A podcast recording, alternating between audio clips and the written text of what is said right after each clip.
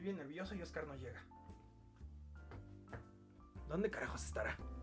Fíjate nomás, este año ya se cumplen 167. ¿167 de qué? 167 años de que se inventó el teléfono. ¿Por qué no le hablas a ese güey y te dejas de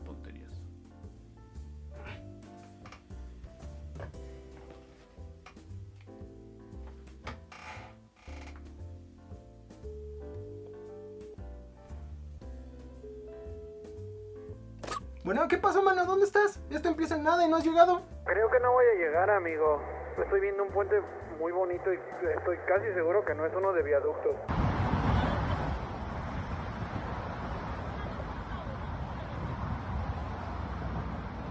¿Cómo que no vas a venir? Hoy es el estreno.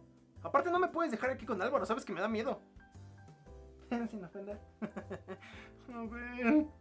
Voy a hacer lo posible, pero el Uber me cobra 35 mil pesos y ni siquiera hay dinámica. Pero, ¿sabes qué? Un rato te llamo, güey. Esto está muy raro.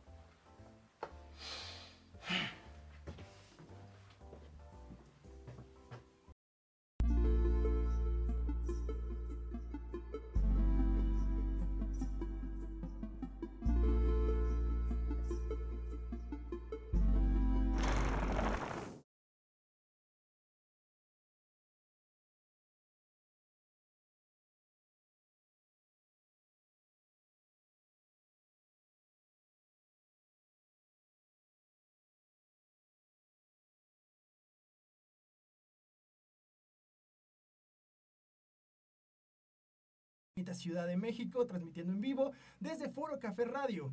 El día de hoy quiero darles la bienvenida, mi nombre es Said Calavera Tapia, a este su querido programa de confianza, de cultura y análisis cultural y estupideces. El día de hoy me acompaña mi entrañable amigo y compañero de batallas, Álvaro Leonardo. ¿Cómo estás? Hola, ¿qué tal, Said? Muy bien. Aquí, pues, ya dándole aquí el asunto. Aquí dándole a lo que viene siendo pues el programa, ¿verdad? programa, lo que viene siendo el programa. Perfecto, amigo, pues cuéntanos, hoy qué tenemos preparado. Ah, bueno, en este programa vamos a hablar un poco de la temática de distopías. Distopías. Sí, ¿Sabes algo sobre distopías? pues sí, un poco. Todo lo que estudiaste en la semana.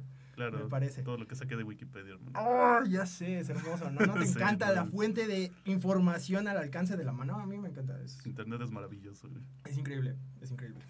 Así que, pues, tenemos además el día de hoy un invitado muy especial, amigo. El día de hoy va a estar, va a estar acompañándonos nada más y nada menos que Angélica Cruz, artista visual. ¿Has visto un poco de su obra? Sí, este, vi un poco de La Ladrona Amable. eh, Eh, hitazo del internet. sí, ¿no? Es, Y aparte está teniendo muy buena recepción en Webtoon, no es por nada. Sí, sí, sí. Pero deberían ir a checar todos los cómics del ladrón amable en Webtoon. Pueden encontrarlos como Ganji. Y está, a mí me, me tiene como en, en la- en lo que viene siendo la intriga. De intriga, Pero sí. pues bueno. De intrigación, como dirían los chavos. como diría la chaviza, como tenemos que estar justamente en sintonía con ellos. Entonces, hoy tenemos un gran, gran programa. Hoy tenemos mucho de qué hablar. Y quisiera entonces mandar a lo que sería nuestra primera cápsula con un personaje muy especial que estoy seguro que todo el mundo va a admirar y querer. Vamos con el señor Sushi Cruz y la cápsula sobre distopías. Muchas gracias, bienvenidos a Conversatorio, aquí por Foro Café Radio. Vamos a la cápsula.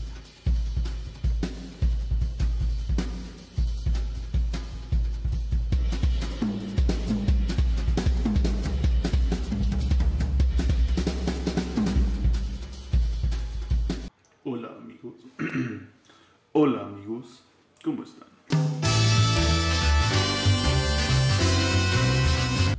Las distopías a menudo se caracterizan por la deshumanización, los gobiernos tiránicos, los desastres ambientales u otras características asociadas con un declive cataclísmico en la sociedad. ¿Les suena familiar? Las sociedades distópicas aparecen en muchas obras de ficción y representaciones artísticas, particularmente en historias ambientadas en el futuro. Algunos de los ejemplos más famosos son 1984 de George Orwell, Un Mundo Feliz de Aldous Huxley y Fahrenheit 451 de Ray Bradbury. La mayor parte de las distopías describen sociedades que son consecuencia de tendencias sociales actuales y que llevan a situaciones totalmente indeseables. Surgen como obras de advertencia o como sátiras que muestran las tendencias actuales extrapoladas en finales apocalípticos. O eso se supondría, algunos las utilizan como un manual de vida. Las distopías guardan mucha relación con la época y el contexto sociopolítico en que se conciben. Podemos clasificar la literatura y el cine que transcurren en sociedades distópicas según el papel que desempeña la sociedad en sí misma. Por otra parte, Nayibe Peñafrade clasifica la literatura y el cine distópico que describe las sociedades de masas en función del tipo de dominación política a las que están sometidas. Ahora conoces el mundo en el que vives, digo, conoces mejor este estilo de ficción, guiño, guiño. Si conoces algunos ejemplos, déjalos en los comentarios. Al igual, si tienes algún otro dato que no haya sido sacado de Wikipedia.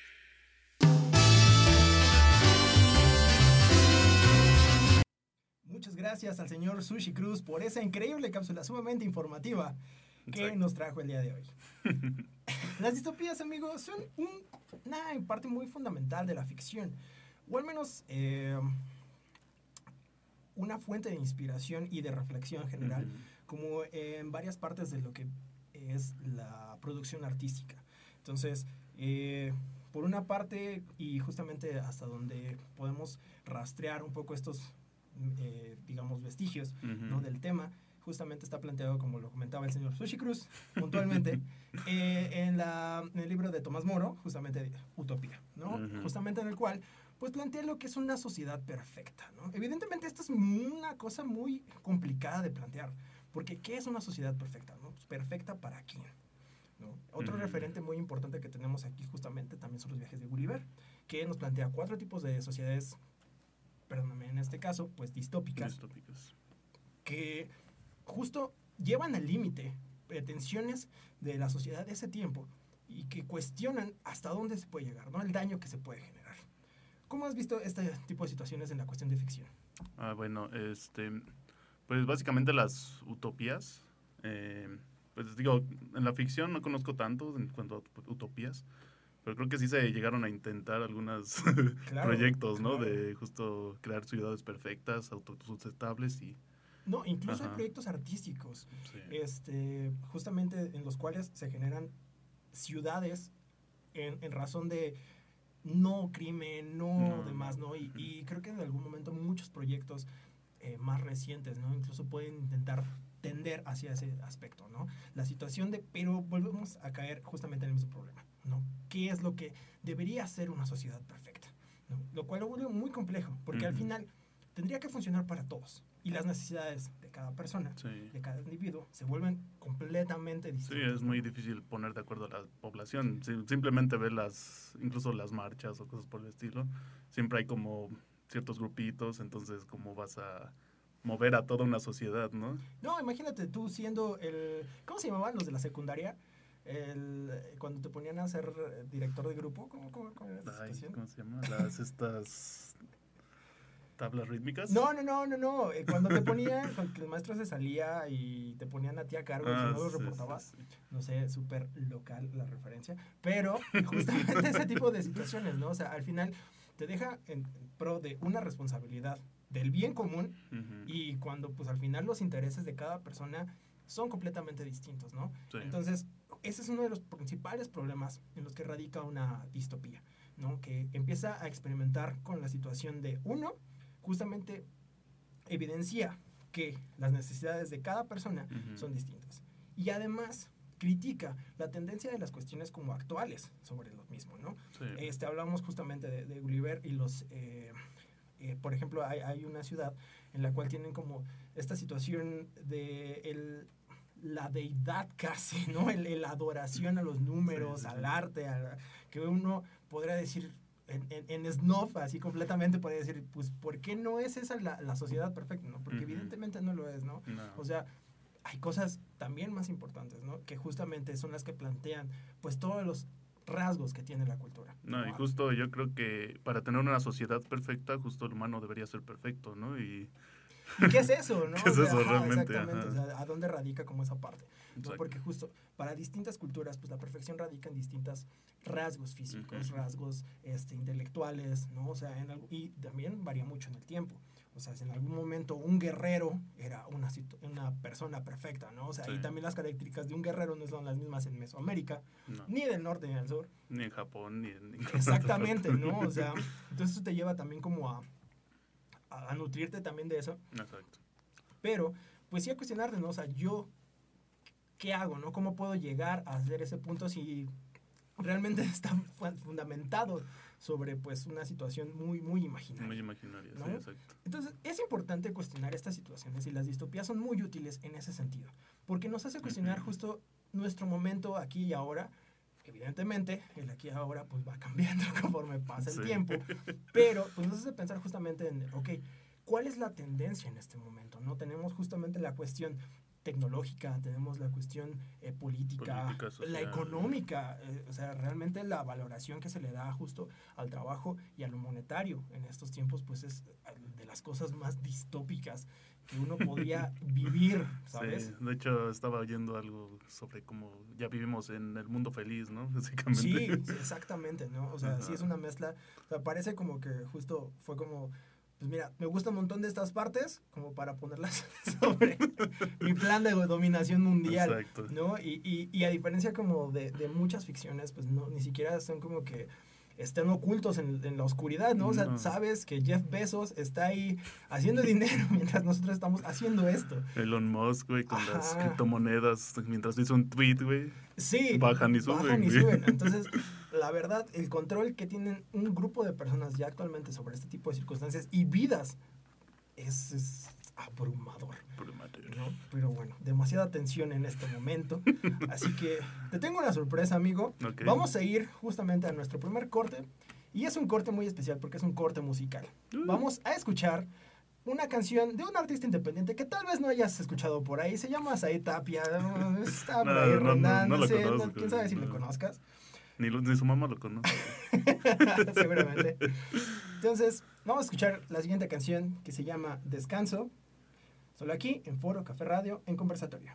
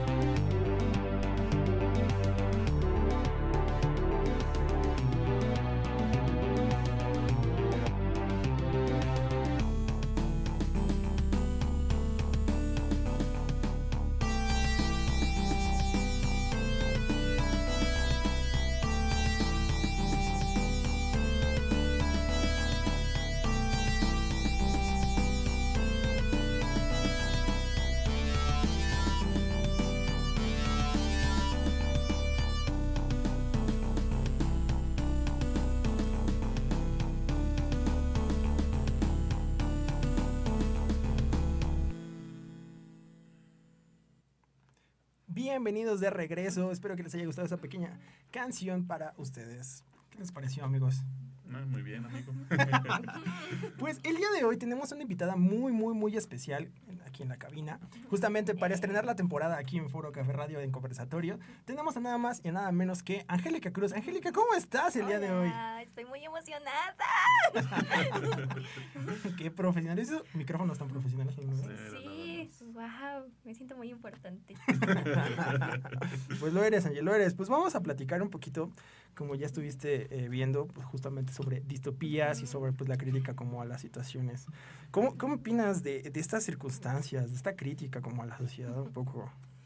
Oh, pues es interesante porque pues justo pareciera que o creeríamos que no vivimos en una distopía, pero pues ah, justo con la- los temas que me gusta tratar, pues es esta extrapolarización de algunos detalles que tenemos.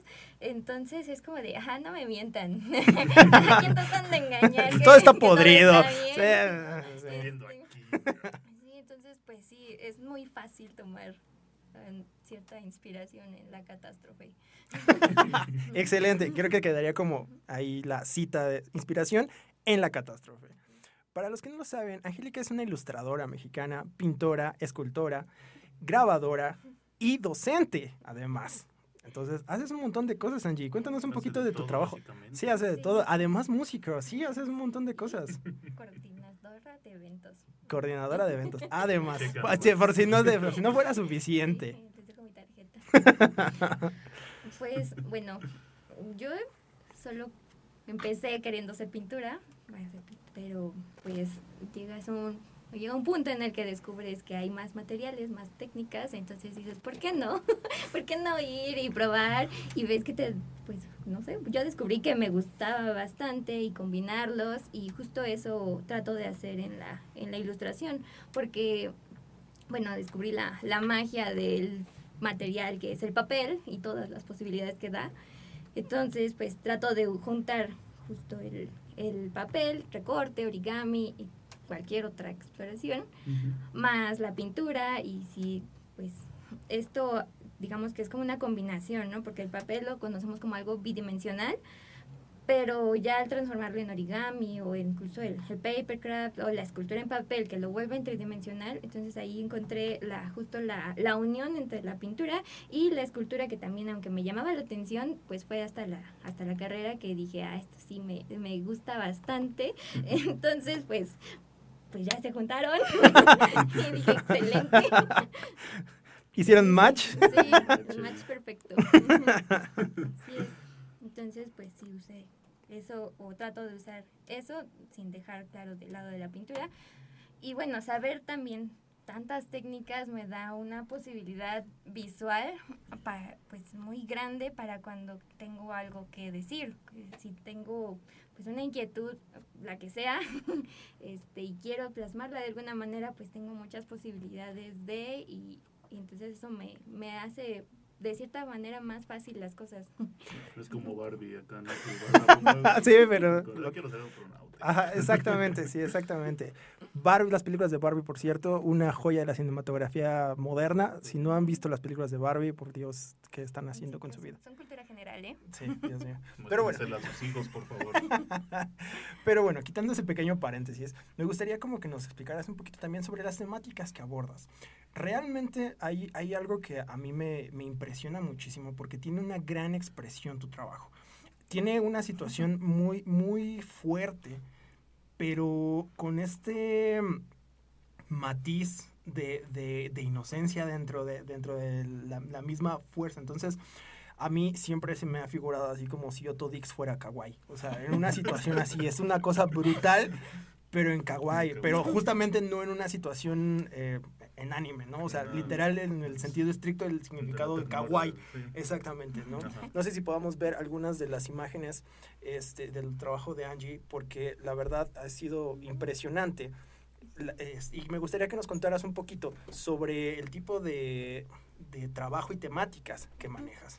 Bueno, pues antes trabajaba por proyecto. Entonces, ay, perdón, fíjense, me- se me va un poco la, la idea. Entonces, por sí.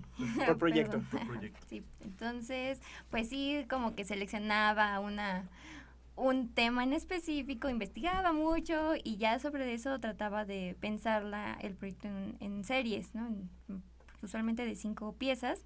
De hecho, pues creo que no me funcionó. Porque- Spoiler sale mal. Sí, porque, Ay. sí, porque creo que mm, con la una, dos, tal vez tres, que ya sentía que esas eran suficientes, pues ya con eso, ¿no? Entonces, pues sí tomaba temas que me interesaban a mí y que de cierta forma, pues sí me generaron una inquietud, pero tal vez un poco negativa, porque pues si no era como, ah, este, me gusta, este, por ejemplo, Pokémon, ¿no? Entonces voy a hablar de los animales y de lo bonito que son, pero más bien me gustaba tomar el, el lado, pues, no, pues, oscuro, Oscuro. no, pero mm, más negativo. Y por eso, o sea, en, en un proyecto, este, traté de, de buscar aquello que el humano todo el tiempo está cambiando o trata de mejorar, como que siempre trata de tener mucho control.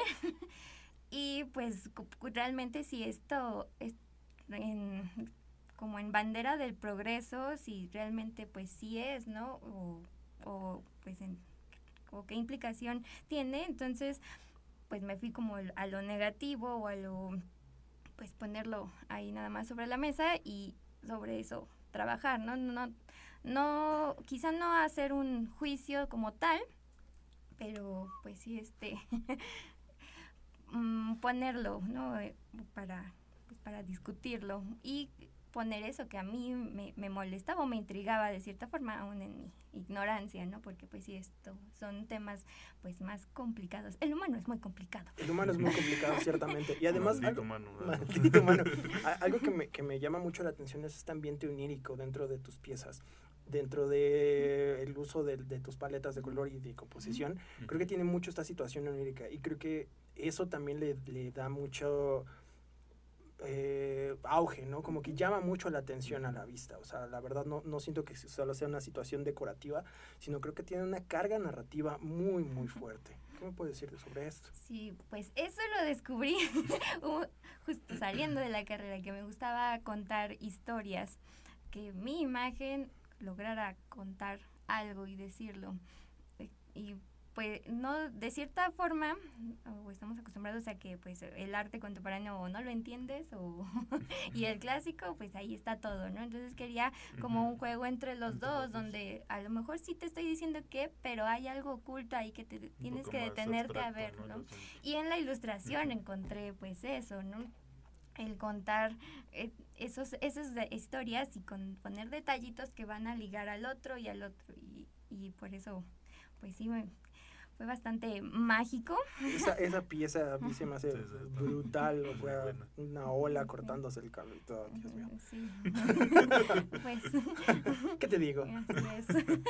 Es- es imp- a mí se me hace impresionante el trabajo, o sea, es como muy, muy fuerte. Sí, creo que es bastante original también. Además, o sea, tiene, tiene como esta frescura realmente, Ajá. como, como mencionas tú, o sea, de pronto dentro de lo que cabe y, y si estás un poquito acostumbrado a consumir productos culturales, ¿no? A ir a expos de vez en cuando, ¿no? O sea, cada seis meses, este, eh, o tal vez tres años. Pero bueno, el punto es de que si estás un poquito acostumbrado a ver este tipo de cosas, o sea, como que ya te saturas de ciertas circunstancias. Y algo que me gusta del trabajo es justo que evoca como esta frescura dentro Sí. del discurso, ¿no? Y justo tiene esta carga narrativa tan, tan grande que, que lo vuelve no solamente reflexivo, sino también una, hasta entretenido, ¿sabes? Sí, o sea, sí. como el, el- el juego de estar buscando, y creo que también lo definiría con esa parte, la parte lúdica y la parte de juego creo que es muy importante dentro del, del ver tu obra, ¿no? Este, esta parte también es importante, digo, eso es mi interpretación, pero me gustaría saber, aprovechando que estás aquí,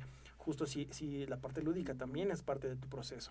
Pues más que el juego, este es o lo, lo pienso de tal forma que un niño pueda entender o sentir algo de lo que vea de mi obra. Este, justo los pues esta, como dices, estilo un poco kawaii, no es como que sea totalmente referencia de, pues, de- De del anime, de Japón, así, sino que tenía la, o sí, pues me hice a la idea de que quería hablar de algo, pues serio, serio comillas, y este, en un, en, pues en un estilo pues más, digamos, infantil, para lograr pues una un choque ¿no? este y lo asocié como a las películas de terror no los, los niños que salen en una película de terror dan más Son miedo no. Sí, sí, de hecho. Sí, ya hasta es, es como un cliché, ¿no? De que Ajá. el niño va a salir ahí entre la sí. oscuridad o cosas por el estilo. Así es.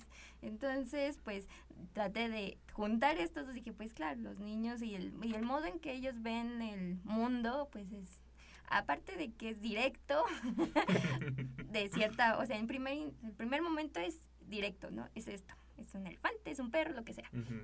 Pero ya después te van contando una historia. Este perro te, a lo mejor tiene un, su dueño, su casa, o está comiendo algo, este elefante, no sé, tiene más amigos, etcétera. Entonces todo es toda una narrativa. Así. ¿Ves? Y ya después lo tomas, tomas tu propia Sí, experiencia exacto. y tu propio terror y lo haces una pieza y ahí está, Sí, es, una, el es un ganji, el terror hacienda es un ganji, sí, claro. básicamente. Claro, yo- Terror de la vida real, hermano. Un ganji original, terror Sí. hacienda. y eh, en esto quisiera retomar una, una frase que ahorita dijiste, ¿no? O sea, la, la visión del niño como algo más directo. ¿Podrías pensar que el hecho de poder ver o el aspirar como adultos ver las cosas de esa forma podría verse como una utopía o tu utopía? Wow. o sea, ¿tú quieres que domine el mundo? Sí. Un ejército de niños, ok. Claro, si quieres Bueno. que haga mi ejército de niños, claro. Por supuesto, estoy dispuesta, ok. ¿Dónde firmo? este. No, pero sí creo que necesitamos aprender pues cosas de, de ellos, ¿no? Sí. De, de cómo ven las y cómo entienden el, el mundo y pues ya tener nuestra experiencia de adultos Comillas, comillas, comillas. más esta visión del niño pues ya nos van a abrir más Encaminar. posibilidades. Sí, y espe- esperemos que, no sé si utópicas, pero espero que no distópicas, por favor. Salgan No tan horrible. de esto, Horrible. por favor. Veíamos una ilustración de uno de tus personajes llamado La Ladrón Amable que mencionábamos al principio del programa, que justamente es un web eh, cómic que realmente tiene una historia muy un- y un manejo muy interesante. Es, es también justo muy narrativo a nivel visual, casi sin palabras, y es una cosa muy, muy, muy eh, entretenida, este, increíble buscar los easter eggs, es- es- es- tiene muchas cosas. ¿Podríamos hablarnos un poquito de este personaje? Ah, claro que sí, porque pues es, es mi ídola, soy su fan de la ladrona amable. porque bueno, pues ella se desarrolla en un mundo un poco distópico, pues, donde el conocimiento está mm, solo o solo es para algunos cuantos. Entonces ella se dedica a robar conocimiento y pues dárselo a la gente que no puede. y de eso va. Ahí vayan a leer la webtoon para Sí. ver más. No, es- a mí me parece... Sí, sí, sí. Ah, por favor. Eh, no, sí, y es, este, pues sí la pensé a que ella no hablara, de, para- porque pues la imagen para mí tiene mucho peso, más que las palabras, me, me es más fácil comunicarme a través de imágenes que texto, y por eso no, pues ella no, no habla. No, y este recurso a mí me parece increíble porque justo tiene como estos referentes. eh, Bueno, a mí me, me salta evidentemente Chaplin o Buster Keaton, que yo soy fan, ¿no? O sea, habla- hablamos de una situación y de crítica, ¿no? Desde la imagen, una crítica desde la acción, que creo que si algo podemos coincidir es esa parte, ¿no? Al final las acciones dicen más que justo un discurso político extendidísimo, ¿no? O sea, al final el hecho de que de hacer algo Sí. pues radica completamente una diferencia abismal, ¿no? Entonces es impresionante eh, este, este trato que, que le das como al ladrón, porque evidentemente a mí me da esos referentes, pero justamente dentro de sus acciones, pues es como empieza a tornar sentido, ¿no? El hecho de, de, de seguirle, el hecho de ver cómo estas aventuras a mí eh, me, me, preside esa parte, ¿no? A mí me recuerda mucho, por decir, a Samurai Jack, güey. Claro. Eh, justo hay muchas escenas que no tienen ni un diálogo, pero pues te transmite mucho, ¿no? Realmente. Eh, justo con la animación y justo la ilustración y la animación tienen mucho que ver también, ¿no? Entonces, a mí me gusta bastante. Sí, no, da, da pie a, a un sinfín de, de- y además interpretaciones, ¿no crees? Claro, ese No, o es sea, el punto. Es- es- es muy- que ponerlo ahí y pues siempre he dicho que al final yo voy a sacar en mi obra lo que pues tenga que de- sacar para mí, ¿no? Porque pues es algo que a mí me interesó y lo que yo quise poner. Pero va a ser realmente el espectador el que pues va a resignificar y se le va a quedar algo o, o no. También es válido.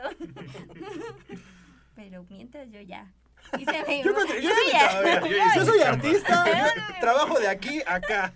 De aquí te toca a ti.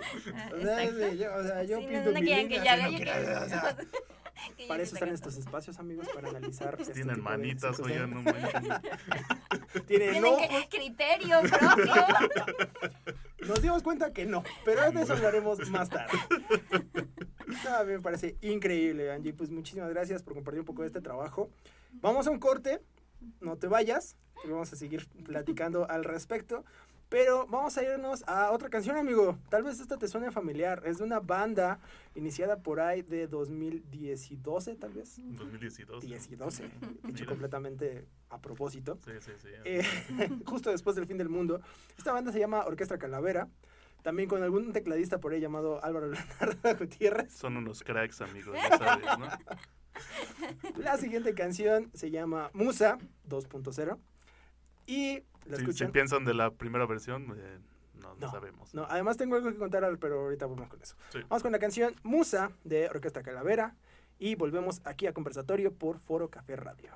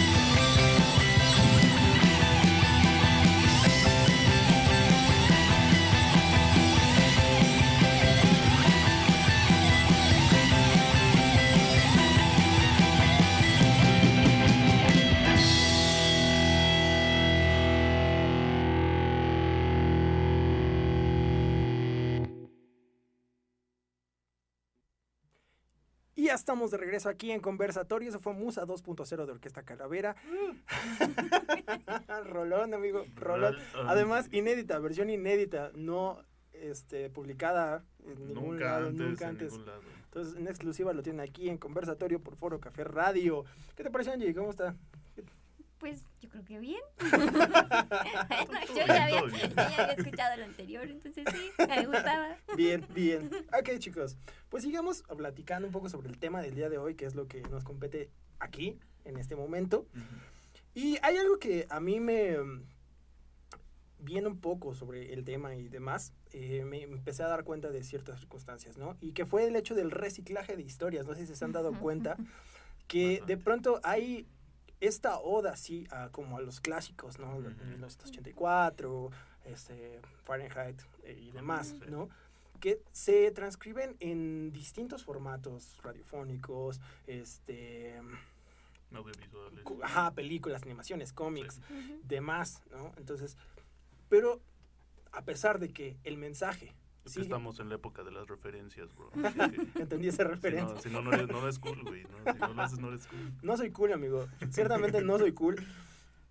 Soy un amargado. Y eso me lleva a pensar y a cuestionar el hecho de que estas historias al final, como te decía, si el mensaje es válido, de todos modos, seguimos hablando de lo mismo. Ujú. Seguimos hablando del mismo problema que se tenía en 1960, en 1900, o sea, estamos hablando, o sea, ya casi son más de 50 años de eso, amigo, o sea, es una vida, una vida, o sea, vos lo pones en perspectiva, es la vida de una persona se acabó y seguimos hablando sobre circunstancias.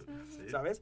Y, y no solamente es eso, sino que el discurso no se ha modificado, porque a pesar de que estamos, como de comentabas al principio, viviendo en este tipo de, distofía, de distopías, perdón, seguimos viviendo este tipo de situaciones, no hay una actualización, ¿sabes? O sea, si es como de, ok, sí sabemos que los fascistas están haciendo este tipo de cosas, pero ya los fascistas sacaron represión 3.1 y nosotros seguimos en cuestionamiento beta, ¿sabes?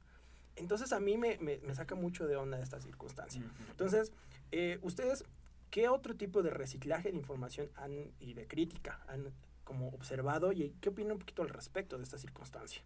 Álvaro. Bueno, yo creo que el principal justo es el tecnológico, ¿no? Mucho estamos ahorita con, por decir, la película de Ready Player One, eh, Matrix, todo este asunto ya, eh, ¿cómo se llama esta? Ghost in the Shell, todas estas películas que como que reminiscen a el, el, cyberpunk más que nada, ¿no? Pero creo que es- sí es como una visión muy todavía ochentera de todos estos, eh, pues, bueno, de este mundo, ¿no? De estos mundos distópicos que según es el futuro, pero pues es, creo que necesitamos ver otras cosas diferentes, ¿no? Que no es este autos voladores, neón, güey, eh, ciudades súper oscuras que donde llueve todo, no, no, yo creo que ya debe de cambiar un poco la estética de ese aspecto. Y pues sí, más que nada creo que es lo que yo noto en muchas de las producciones, por decir, está el justamente el videojuego de Cyberpunk eh, 2077, es, es lo mismo que se ha estado manejando, ¿no? Y creo que pues no, no, bueno, yo al menos pienso que el futuro no va para allá, ¿no? Va para un lugar peor. Sí, Angie. Exacto. Sí, pues es que estaba pensando en que justo le pones una luz neón a tu día y ya. Es una Y eres una distopía, sí, exacto. Y esto del, pues sí, del reciclaje es, pues es triste, porque pues, este, pues, también me pone a pensar en qué, a qué tanto se le está dando oportunidad de, de salir o de, de consumir, porque pues justo ah, a lo mejor y sí hay muy buenas propuestas, pero están ahí olvidadas u ocultas entre en el- o si en ya son tantos. Sí, claro, la cuestión que- comercial que- sigue siendo ajá, importante. Y pues eso, ¿no? También volvemos a, a qué vende más o qué te va. Aunque sea la misma, el mismo plot, ¿no? De una película, pero pues eh, esta a lo mejor que tiene a cierto artista o está mejor, pues no tengo más dinero, mejor marketing o, o no es de algún país tercermundista. Ah, bueno, llegó. sí. Exacto. Guiño, guiño. Claro. Así es. Entonces, pues sí, es, es un poco preocupante. Creo que sí podemos, tenemos que, pues se tiene que hablar y también, pues darle oportunidad, ¿no? A estos como les digo, a estas nuevas propuestas que propuestas. hay, que existan, si es que esperemos que sí haya. Sí, no, claro que hay. Sí, La sí, cosa es como mencionas, muy puntual. El hecho de que eh, comercialmente venda más hacer otra reversión de Fahrenheit 451 Ujú. a hacer otra cosa, pues evidentemente pues ya el nombre ya vende, ya es marca, ¿no? Sí. Ya se vuelve el brandeado de estas, del contenido cultural. Es también cosas bastante cuestionables, ¿no? Y, y es importante pues también ver eso. Yo creo que una de las cosas complicadas de nuestra distopía es eso, el valor que se le ha dado a la marca por encima del mensaje y el trabajo. ¿No? O sea, Sí. ha llevado a los artistas a tener que venderse como ellos mismos, así como el producto, en vez de lo que están haciendo. Y es una cosa que se me hace pues también muy, muy complicada, ¿no? Porque si tú no tienes una estética específica, si tú no eres de cierta manera, si no, tú no te produces de cierta manera, como que tu imagen no la, o sea, no la van a, a ver, ¿no? O sea, si no tienes tus seguidores, si no tienes como esa tendencia, si no tienes de amigos a tales personas, ¿no? Y, y así, pues no, o sea, no, no funciona tu mensaje, ¿no? Entonces, eso a mí se me haría como importantísimo empezar como a verlo de, oigan amigos, estamos viviendo una distopía basada justo como en el, el valor comercial.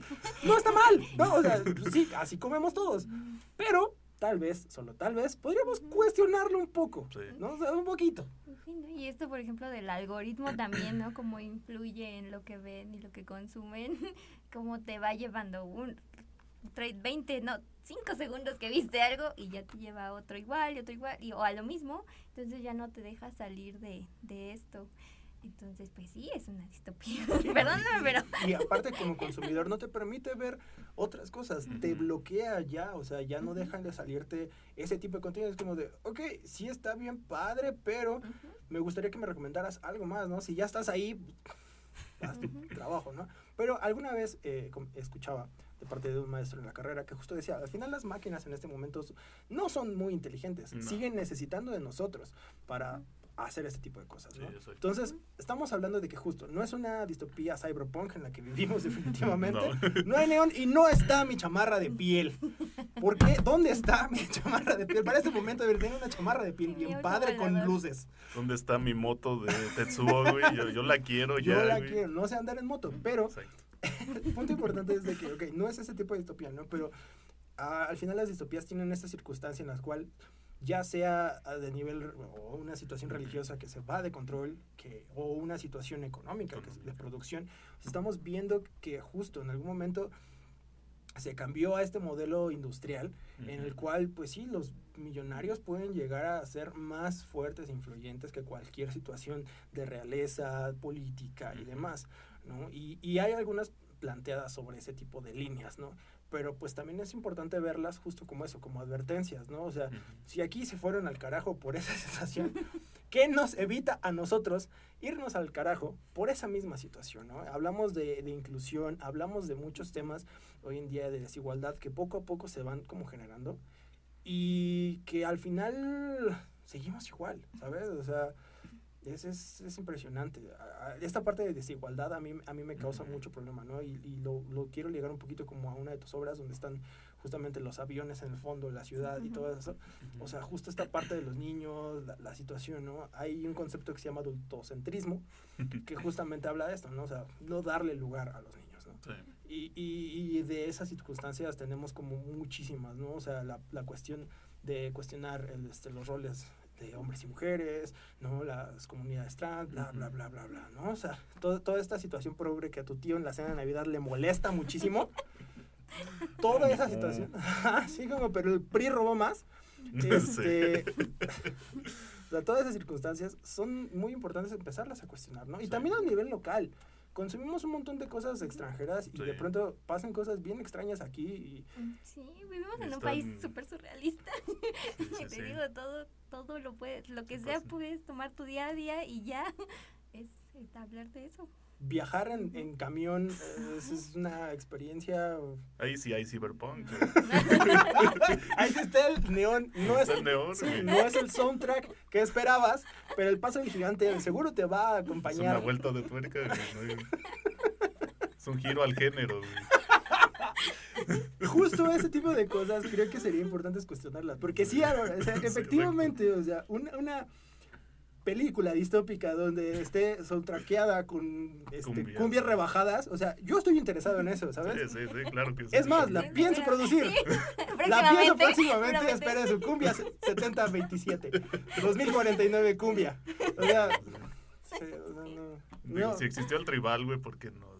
Ah, Dios mío, es muy surreal, amigo. Sí, Pero eh, hab- hablando de propuestas interesantes, sí, sí. sí. eh, es una situación como muy complicada, ¿no? Entonces este reciclaje como que de pronto no, no permite generar ese tipo de, de propuestas o de que esas propuestas lleguen. Aquí me gustaría preguntarte a ti, Angie, como artista independiente, ¿qué sientes que podríamos hacer, no, o que podría justamente los artistas emergentes empezar a generar para abrirse espacios? Lo principal sería, bueno, Que consiguen empleo de verdad. ¿No es cierto? No estudien esto. ¿no? forma- huyen, huyen. no, no es cierto. No, no, no, no, no. No, no, vengan, vengan, les va a gustar. Por su consuelo Pues- todo está mal. En cualquier lado todo está mal, así que... Sí. Pues yo creo que justo estas relaciones como que se van creando entre creadores como ustedes o estos espacios que permiten accesar a lo que está fuera del algoritmo es de las cosas más importantes o crear estas redes mm, entre pues entre amigos porque no no te no quieres ir o a lo mejor es más difícil conseguir al superproductor para o a, a tu gran mecenas para Sí. que llegues a más cuando pues realmente aquí mismo pues puedes este llegar o, generar esta apertura o pues este, que te conozcan más Claro, nunca sabes quién está viendo, ¿no? En esas circunstancias. Siempre es importante que se hagan ese tipo de, de situaciones. Este, y finalmente quisiera como dejar una reflexión, y me, me gustaría escuchar su opinión, que imaginemos justamente cuál es su mundo perfecto y qué se necesitaría para mantenerlo. Entonces, a, a mí lo escuché justamente haciendo la investigación y dije, es fuerte, ¿sabes? O sea, porque mantener un mundo perfecto para mí tal vez significaría muchos sacrificios, sacrificios para muchas personas. Sí, sí. Entonces, es una paradoja muy interesante que me gustaría dejarla sobre la mesa para que creen allá afuera, ¿no? Para que ustedes creen. ¿Qué opinan, amigos? ya todo deprimido. Pues, ¿qué te digo? No, bueno, pues este. Yo. No sé. Más que nada, creo Fin, que. gracias. creo que sería un poco esta parte de que la educación sea mejor, ¿no? Eh, creo que eso se- ayudaría mucho para que la sociedad fuera un poco más autosostenible, por así decirlo. Eh, que yo creo que no va a haber igualdad para todos, eh, a final de cuentas, pero sí, eh, yo creo que la educación sería muy importante, ¿no? Que realmente se le tenga como su importancia, que se le dé como su importancia aquí en, en el país o incluso en cualquier parte del mundo, ¿no? Porque no, no es el único lugar donde está mal la educación. Entonces, yo por una parte veo esa parte y por allá. Ok, Ujú, Angie. Complicado pero bueno yo me Muchas conformo gracias. Yo me conformo con que sea, mm, seamos conscientes del otro. ¿no? A lo mejor no llegar a tal punto de la empatía porque pues es muy complicada, pero sí a lo mejor una comprensión suficiente para no dañarlo, para pues vivir. Pues no molestarlo, ¿no? Convivir. Ajá, ajá. Creo que con eso Conversar. basta. Pero, a lo mejor, pues sí, la, la desigualdad en- va a estar en presente tal vez en, Sí. en muchos sentidos, pero pues yo creo que con, con mínimo con eso va a ir, pues estará un poco mejor. Algo, algo se podría avanzar. Pues les agradezco mucho estar aquí. Angie, qué gustazo. Date la vuelta más seguido. Ahí te Eh. vamos a aventar este, de vez en cuando. Si me invitan. Muchísimas gracias por venir, de Claro, verdad. claro gracias sí. por estar en el estreno. Este, amigo Álvaro, gracias por, por esto. Quiero comentarles que ustedes pueden encontrar a Angie en sus redes sociales en Ganji. Artista visual en Facebook, en Instagram y Webtoon. eh, Pero, pero deletrearlo, amigo. O sea, Ganji, G-A-N-G-Y. gracias, Y- muchas gracias. Y amigo. O pueden visitar la, la página web, los lleva a todas las redes que hay. que es Ganji Studio. Ajá. Excelente. Donde pueden encontrar justamente las piezas que vimos el día de hoy a un precio increíble. Y también si quieren adquirir alguna de estas, pueden hacerlo a través de Prometeo Cinema. Pueden preguntarnos en cualquiera de nuestras redes, oye, quiero conseguir esta pieza de Ganji. Y nosotros las haremos llegar a ustedes. ¿Vale? Este, ¿qué más tengo que decirles al respecto? Síganos en todas nuestras redes. Creo que es el momento ya de empezar a ir cerrando, amigo. Sí. Y quiero mencionarles que nos pueden seguir en todas nuestras redes en- igualmente en Instagram, Facebook, Twitter, Twitter. Y nuestro canal de YouTube. Las canciones que escucharon el día de hoy fueron producciones originales de nosotros, por si no quedó claro. guiño, Eh, guiño. Y pueden escucharlas ya en nuestro canal, justamente se acaban de publicar en este momento. Pueden escucharlas allá, por si se quedaron con las ganas de más. Sí. Además de ver también el tipo de obras que tenemos para ustedes. Además de recordarles que en Prometeo Cinema tenemos varios servicios, como los que son fotografía, video, ilustración, animación, redacción, entre otras cosas más. Barbacoa los domingos. True Eso story. sí. True Story, el mejor consomé del Estado de México. No lo digo yo, lo dice Angie. Es verdad. Sí. Y deben creerle a Angie. Sin más que más, eso es una frase, sin más que más es, es no, no está bien dicho, ¿verdad? Es sintácticamente. Mi mamá va a regañar. Voy a llegar a casa, Sí. mi mamá me va a regañar, ¿sabes? Sí, cuidado, eh. Cuidado.